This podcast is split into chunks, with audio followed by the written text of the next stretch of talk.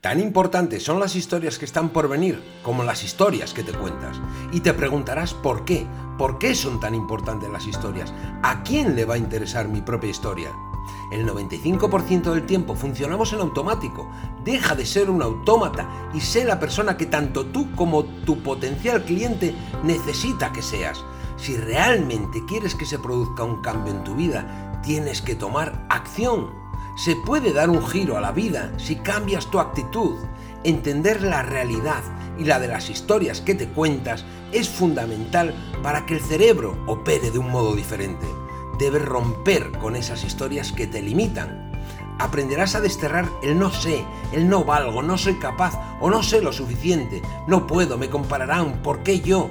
¿Por qué me tienen que elegir a mí? Desde las historias y experiencias de nuestros invitados y desde la mía propia, vuestro humilde servidor, Julio Amengual, vas a entender que si nosotros hemos podido, ¿por qué tú no? Tendrás la capacidad de comunicar, negociar, influenciar y persuadir desde tu propia historia para así captar la atención, fidelizar y poder ayudar a los demás con tus productos o servicios e implementar estas habilidades en tu vida diaria. Así que sin más, arrancamos con historias para desaprender. Buenos días, buenas tardes, buenas noches, depende a la hora que nos estés escuchando o que nos estés viendo, si nos estás viendo a través de YouTube. Hoy de nuevo un capítulo más, ¿no? Otra historia más para desaprender desde este podcast.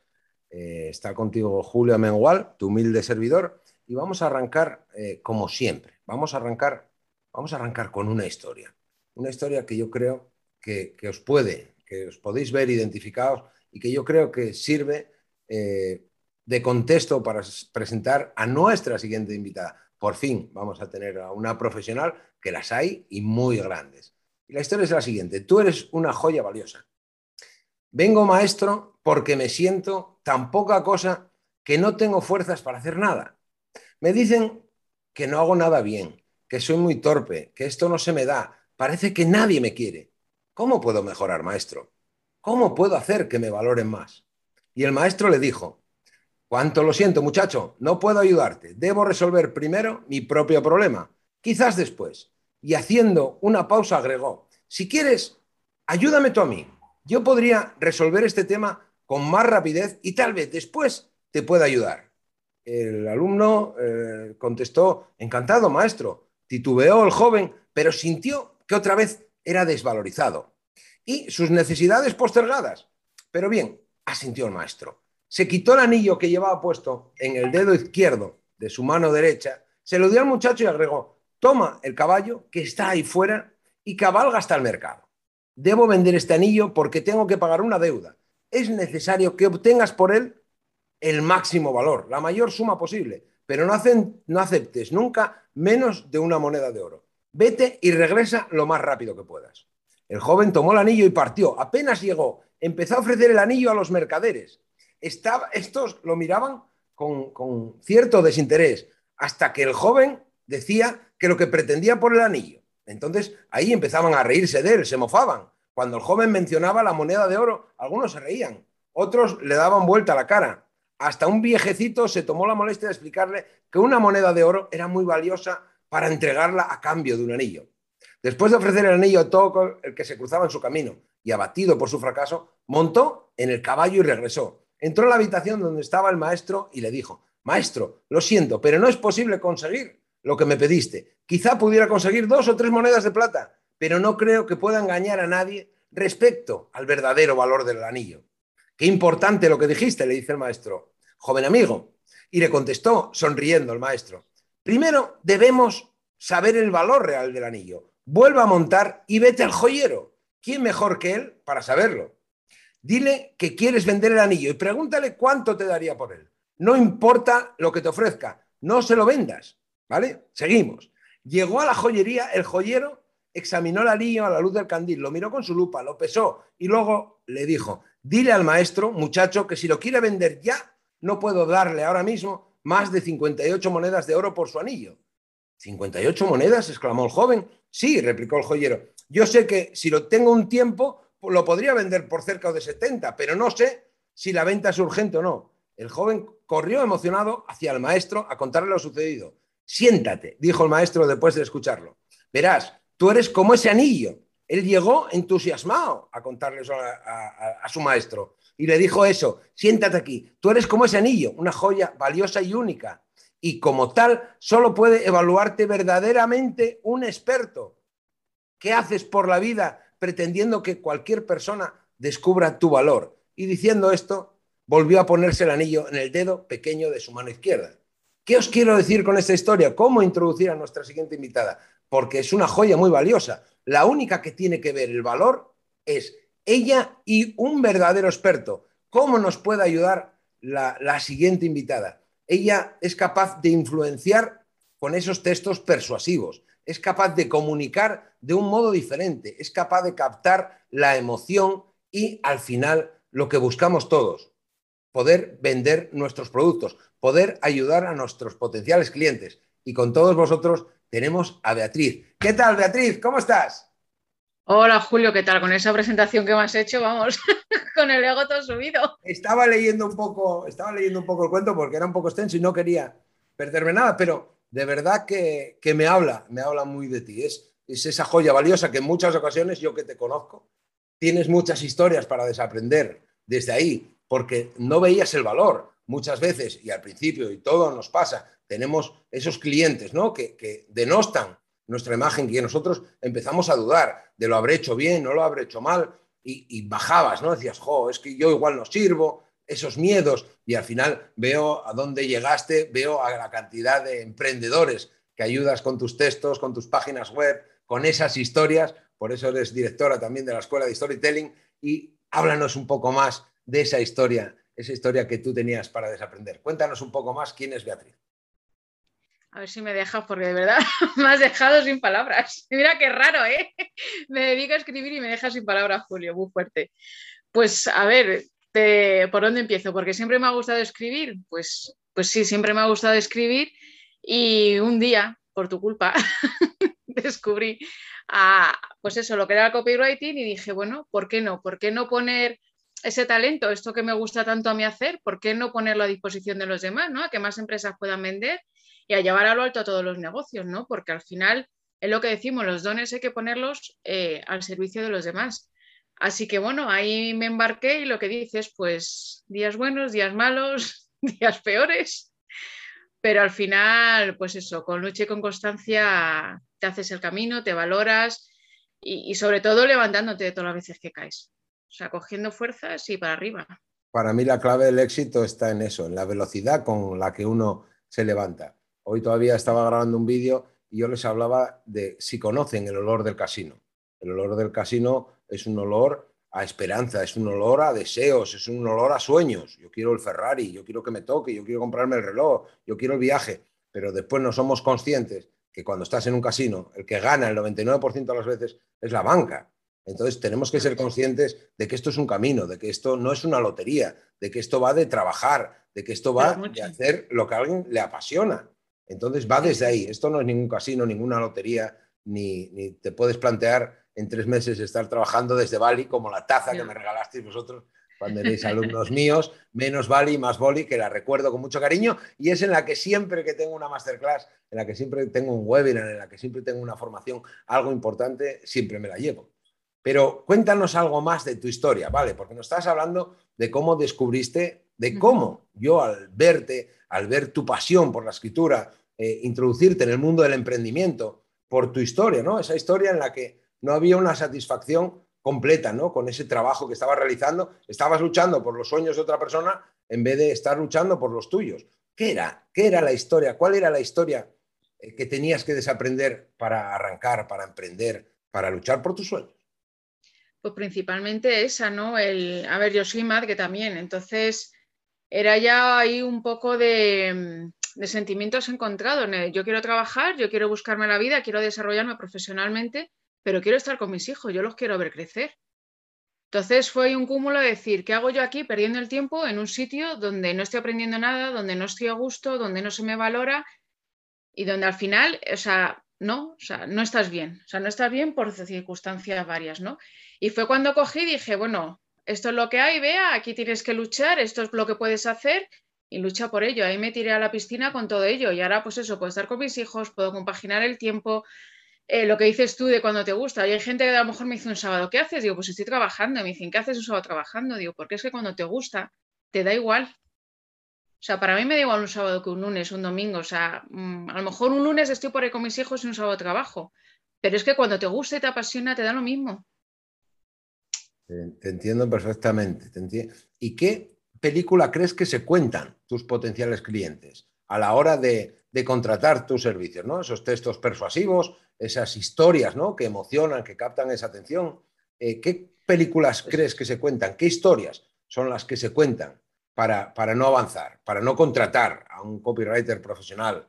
Pues, por ejemplo, en lo que más, te, he cortado, perdona, en lo que más veo es, a ver, eh, hemos o estamos en la falsa creencia o siempre hasta ahora se ha hecho mucho una página web por tenerla. Mis clientes generalmente abren un negocio y dicen, haz una página web, vale, pues la hago. La hago y les da igual el resto. Y esto es verídico porque yo he hablado con personas que se dedican a hacer página web, les piden el material, oye, ¿qué hago? No, tome la página web, bueno, dame unas fotos, dame unos textos, dame algo. No, apáñatelas tú. ¿Qué pasa? Que cualquier persona que hace página web no sabe realmente cómo es tu negocio si no lo ha estudiado. O sea, yo estudio el negocio, estudio la cliente ideal y de ahí hago los textos. Eso, una persona que hace página web no te lo hace. Igual que las fotografías, igual, o sea, estamos en la falsa creencia que tener una página web es tener una página web. Y ya está, de escaparate. No, una página web puede vender y de hecho vende si la haces bien. Si pones unas fotografías en condiciones, una página web en condiciones y unos textos que verdaderamente persuadan según entra la gente, que vayan de cara a la acción que tú quieras, que sea vender, apuntarse a tu newsletter, a lo que tú quieras, pero que, que tengan una intención, ¿vale? No hacerla por hacer. Y aquí en España, sobre todo, estamos con la falsa creencia de tener una página web por tener un negocio. No, hay que... como algo obligatorio, ¿no? Tengo un negocio. Claro, tengo un negocio y me hago una página web, pero me da igual lo que haya en la página web, no. La página web es tu tarjeta de visita, es la primera impresión de ese cliente y al final la primera impresión siempre cuenta, es como una primera cita ciegas. ¿Tú vas a una primera cita en chándal y todo desparramado de cualquier manera? No. Vamos, pienso yo. no sé. Ahora igual sale alguno y dice, yo voy en chándal y tal cual salí al gimnasio. No, lo hoy, sé. En una, hoy en una formación con mis alumnos yo les decía la estrategia que hay que tener a la hora de comunicar, a la hora de crear un modelo de negocio, de la estrategia que hay que tener a la hora de vender un producto. Y yo les ponía el ejemplo casi como el tuyo, era decir, tú cuando vas a una discoteca, tú cuando buscas ligar con aquella persona que está en el otro lado o sales ese sábado a encontrar pareja, ¿sabes de cualquier manera? No, te vestirás, te utilizarás una colonia. Cuando ves a esa moza, no llegas de frente a decirle, oye, moza, gustas. Además, el vídeo que hacía era eso. Moza, ¿bailamos? No, entonces acostarnos ni hablamos, ¿no? No puedes intentar venderle un high ticket cuando no te conoce, cuando no confía en ti, cuando no sabes de sus gustos, sus deseos. Por eso me parece tan importante esa fase, ¿no? En la que investigáis sobre ese potencial cliente, en la que habláis de su historia como marca personal o como marca comercial. Al final, a través de, esa escritura persuasiva, de, ese storytelling que yo sé que tú pones en práctica, la gente no se lo toma muy en serio. El tema del storytelling parece que el arte de contar historias, pero esto es mucho más antropológico, es mucho más eh, desde la evolución, desde la evolución nuestra, cómo transmitíamos de, en un principio oralmente ¿no? esas historias para poder sobrevivir como especie. Oye, pues ten cuidado, no bajes al río entre las 5 y las 7 porque es cuando comen los cocodrilos. Bueno, pues esas experiencias contadas, esas historias contadas, llegaron hasta, hasta el momento actual y fue lo que nos permitieron sobrevivir, que es lo que hacen muchos emprendedores, sobrevivir. y lo que nosotros... te, voy a, cortar otra vez, eh, sobrevivir y sabemos ahora mismo lo que pasaba de aquella porque nos lo dejaron escrito con historias. Efectivamente. Empezaron de manera oral y después las historias llegan a nosotros de manera escrita. Por eso yo entiendo que tú escribas para poder presentar a ese potencial cliente, poder hablar de sus valores, poder hablar de a qué se dedica, qué problema soluciona. Si no hay esa parte fundamental, y es lo que tú me dices, si tú eres la que escribes, si se lo encargan a una persona que lo que es es diseñadora gráfica o es experto en WordPress y te va a hacer una página, pues sí, pero te va a hacer la misma página que el 99% de las páginas que hace. De hecho, lo que hacen ellos, claro, es coger lo que hay en otras páginas similares, lo meten todo en la costelera y van poniendo trozos. Entonces, ahí, ¿de qué te diferencias tú de tu competencia? ¿Por qué va a ir alguien a comprarte a ti y van a ir a precio? No te van a valorar, van a ver el precio y no van a, a valorar quién hay detrás de esa página. Sin embargo, con las historias, que yo las aplico mucho en el sobre mí y es algo que todavía cuesta mucho y de verdad, porque nadie tiene historias, ¿sabes? Nadie, su vida son muy sencilla la de todo el mundo, nadie tiene historias. Y empiezas a tirar de los hilos, que es la parte que más me gusta, cuando empiezas a tirar, cuéntame esto y cuéntame lo otro, empiezan a pensar y dices, jolín, tengo una historia. Digo, claro que la tienes. Lo que nunca te has parado a pensar ni lo has valorado. ¿Eh? Un millón, si somos personas y las historias. La gente piensa que las historias tienen que ser historias tristes, historias de pozo, historias de motivación o de superación, cuando nada más lejos de la realidad. Las historias son experiencias de tus errores, de tus fracasos, de tus aciertos, de el día que cambió todo, como tú, el día que estabas en la clínica y decidiste pasar más tiempo con tus hijos y vivir de lo que te apasiona. Y tuviste que deshacerte de esa historia que te estaba limitando. Ya ves. Pero eso. Lo que me costó. Lo que te costó, pero estás ahí. Ahora estás viviendo de lo que te apasiona. No, no, estoy encantada, ¿eh? no lo echo de menos, para nada. ¿eh?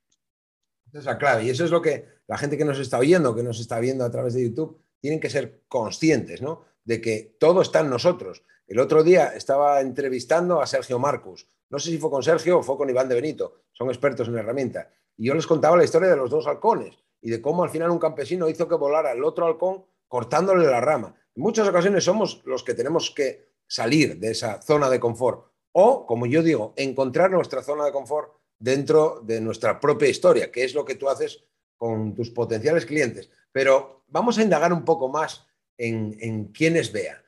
¿Qué historia tú piensas no te gustaría? Tú imagínate que te haces muy mayor, llegas a los 100 y tienes Alzheimer. Y entonces te vas olvidando de las cosas.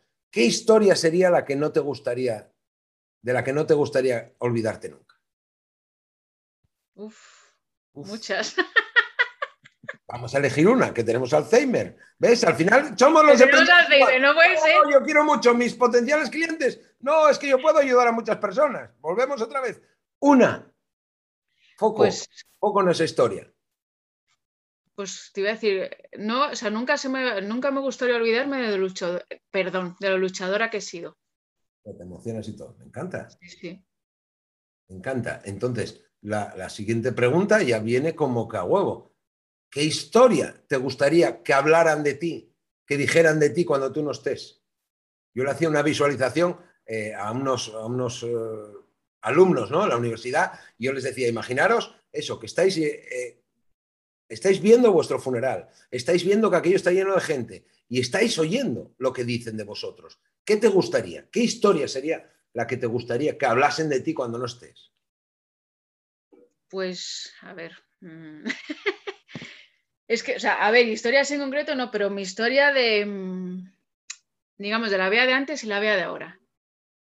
¿Sabes? De cómo, Sí, sí, de cómo he ido luchando y superando obstáculos, ¿no? De cómo me he convertido en, o me he desconvertido, digamos, de esa persona que era pues siempre en su casa, dama de casa, de su zona de confort, ¿no? De cómo he salido de todo eso y he llegado hasta aquí. Porque no es solo el emprendimiento, son muchos factores que me han llevado a ser lo que soy hoy. Entonces me gustaría que recordasen ese esto y dijesen, vea, que tú has sido por esto, por esto y por esto has llegado hasta aquí. Y con 100 años seguro que estoy en un asilo dando palmas. No te aguantan porque tienes dos hijos. Y espabilando a toda la viejecita diciendo, venga. Pero lo que me encanta a mí es que son historias reales y que son historias desde la evidencia, desde que se puede conseguir, desde que se puede conciliar, de que tú al final pasas más tiempo con tus hijos. Estábamos hablando antes de arrancar esto, de que vas con ellos a la presentación de Falcao y estás dos horas esperando a que salga Falcao y no sabes quién es Falcao, pero compartes. Este fin de semana, viste en las historias que colgué, llevaba 10 años sin ir al Molinón y hacer cosas con mi padre no recordaba.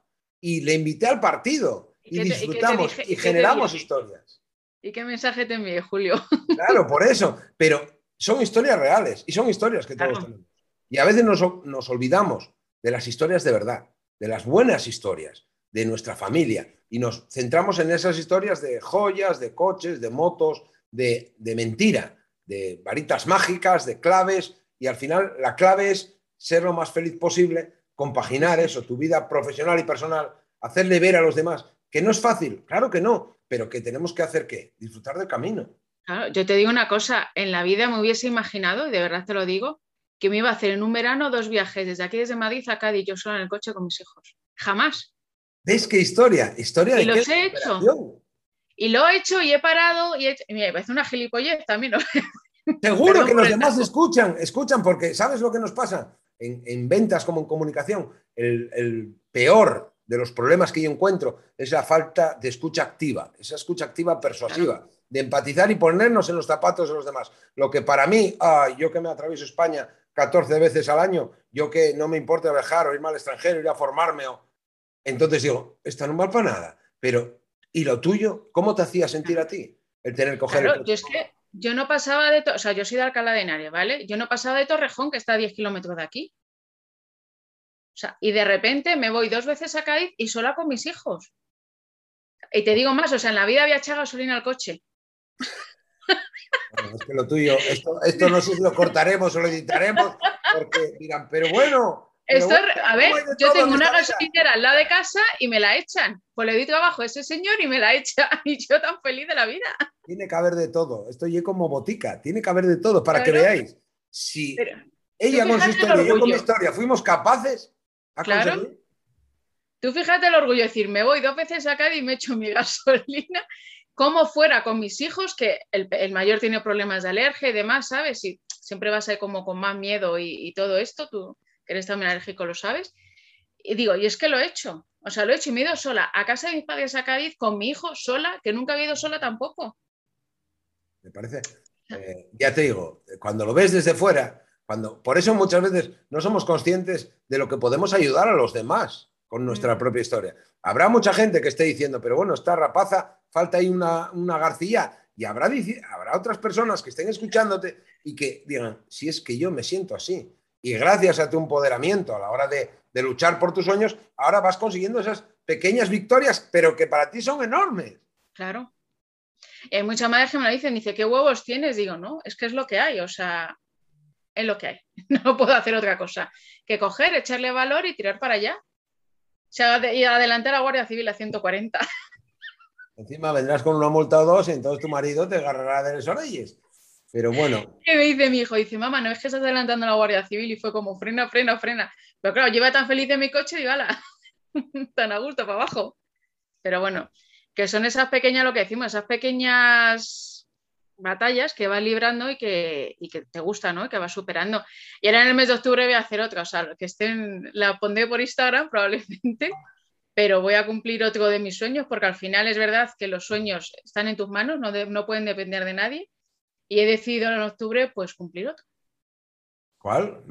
¿Podemos saber un poco? ¿Nos introduces un poco? ¿Cómo, ¿Cómo va? ¿O no quieres dejar ahí la historia entreabierta? ¿Eh? ¿Veis cómo capta la atención a través de la historia? ¿Cuál será su historia? No nos la cuentes, no nos la cuentes. No la voy a contar. Estar atentos a Instagram o me entrevistan luego a final de octubre. Háblanos un poco de tus redes, oye, para la gente que quiera saber un poco más acerca del copyright, acerca del storytelling, eh, oye, te conozca y pueda encontrarte y pueda ver como cualquier persona cuando quiere, cuando se esfuerza, no que haya un cambio, tiene que haber un progreso. Encuentra su zona de confort y en ocasiones también sale de su zona de confort. Háblanos un poco de, tus redes o dónde podemos encontrar, eh, cómo nos puedes ayudar con, esos textos. A ver, donde mejor os puedo ayudar y donde más, lo que más muevo todos los días es si entras en mi página vivirescribiendo.com, te suscribes te regalo un vídeo en YouTube, no tienes que hacer nada más, me pones tu email, te regalo el vídeo, no te voy a vender nada ni nada, o sea, tú lo descargas, lo ves cuando te apetezca, dura 31 minutos o algo así más o menos. Y ahí luego sí que mando un email diario con contenido para que aprendas a hacer textos, para que aprendas un poquito sobre copywriting. Y luego aparte tienes un enlace también para descargarte la aplicación de copywriting, por si quieres tener ahí una caja de herramientas con carta de bienvenida, de presentación, en fin, con material para que puedas en tu día a día, si no tienes tiempo oye, no tienes presupuesto porque, oye, todos andamos como andamos, pues ahí tienes una caja de herramientas que puedes descargar de las plantillas y hacerlas. Es lo que más suelo mover eso y los podcasts en Spotify, ¿vale? Eso también tiene muchísimo éxito, la verdad. Bueno, además, eh, lo que hablas de herramientas prácticas, porque yo estoy cansado de la gente que conoce los métodos, los secretos, los principios, los pilares y que te llevan eh, al final a ningún sitio. El único, como el del casino, el único que al final gana es el mentor, es el dueño del casino. Entonces, me encanta que puedas eh, aportar esas herramientas. Lo que hablamos, no todos tenemos que saber de copy, de tráfico, de, todo. Tenemos que delegar también en, otros profesionales que se dedican a ello, ¿sabes? Entonces, me parece espectacular. Bueno, pues nada, vea, darte muchas gracias y, te seguimos a ver esa historia, ese, ese Nada, en viaje. Instagram, en Habrá que Instagram, seguirte, queréis, sí, meta, los- en los- Insta- que Beatriz Copywriter me parece, ¿no? Mi Instagram, lo voy a mirar porque no me lo sé, o sea, Madre, madre, madre, ahora ya dice que lo no- mío, lo mío es No, si lo que no se os da es vender, es que yo me apetece matar. Beatriz S. García Copy en mi Instagram, si queréis ver mi nueva aventura de octubre, Bueno, mi pues nueva meta. Pues muchísimas gracias, de verdad, de corazón. Eh, conocemos un poco más eh, tu historia, que al final, de verdad que nuestras propias historias son los que ayuda, las que ayudan a los demás, las que ayudan a los Sí, demás. Esas De verdad de- es que yo se lo digo a quien quiera que no se rinda, que no es un camino fácil, nunca lo va a ser, pero yo por lo menos no lo cambio por nada del mundo. Qué bueno. Oye, pues muchísimas, muchísimas gracias. Espero mm, que vengas unas cuantas veces más a hablar de tantos temas de posicionamiento, da igual de esos textos en la web, esos textos en los emails, esos textos en esas cartas de venta, que yo sé que haces mucho más de todo lo que hablamos hoy. En otro momento hablaremos más en profundidad, ¿no? De lo que son esos. Eso, a final estos- de, al final de octubre nos vemos, o primero de noviembre, así os cuento mi nueva meta superada. Esa es la actitud, mi nueva meta superada. Las Claro. metas y los objetivos están para cumplirlos. Y Pero no diciendo yo querría hacer eso como el casino. A ver si me toca la ruleta, a ver si tengo suerte y cojo un blackjack. Ya te digo que al final el blackjack lo, cobe- lo cobra eh, la casa. Siempre. Está claro. Muchísimas gracias, Bea, y ti, nos vemos pronto. Venga, Chao. muchísimas gracias.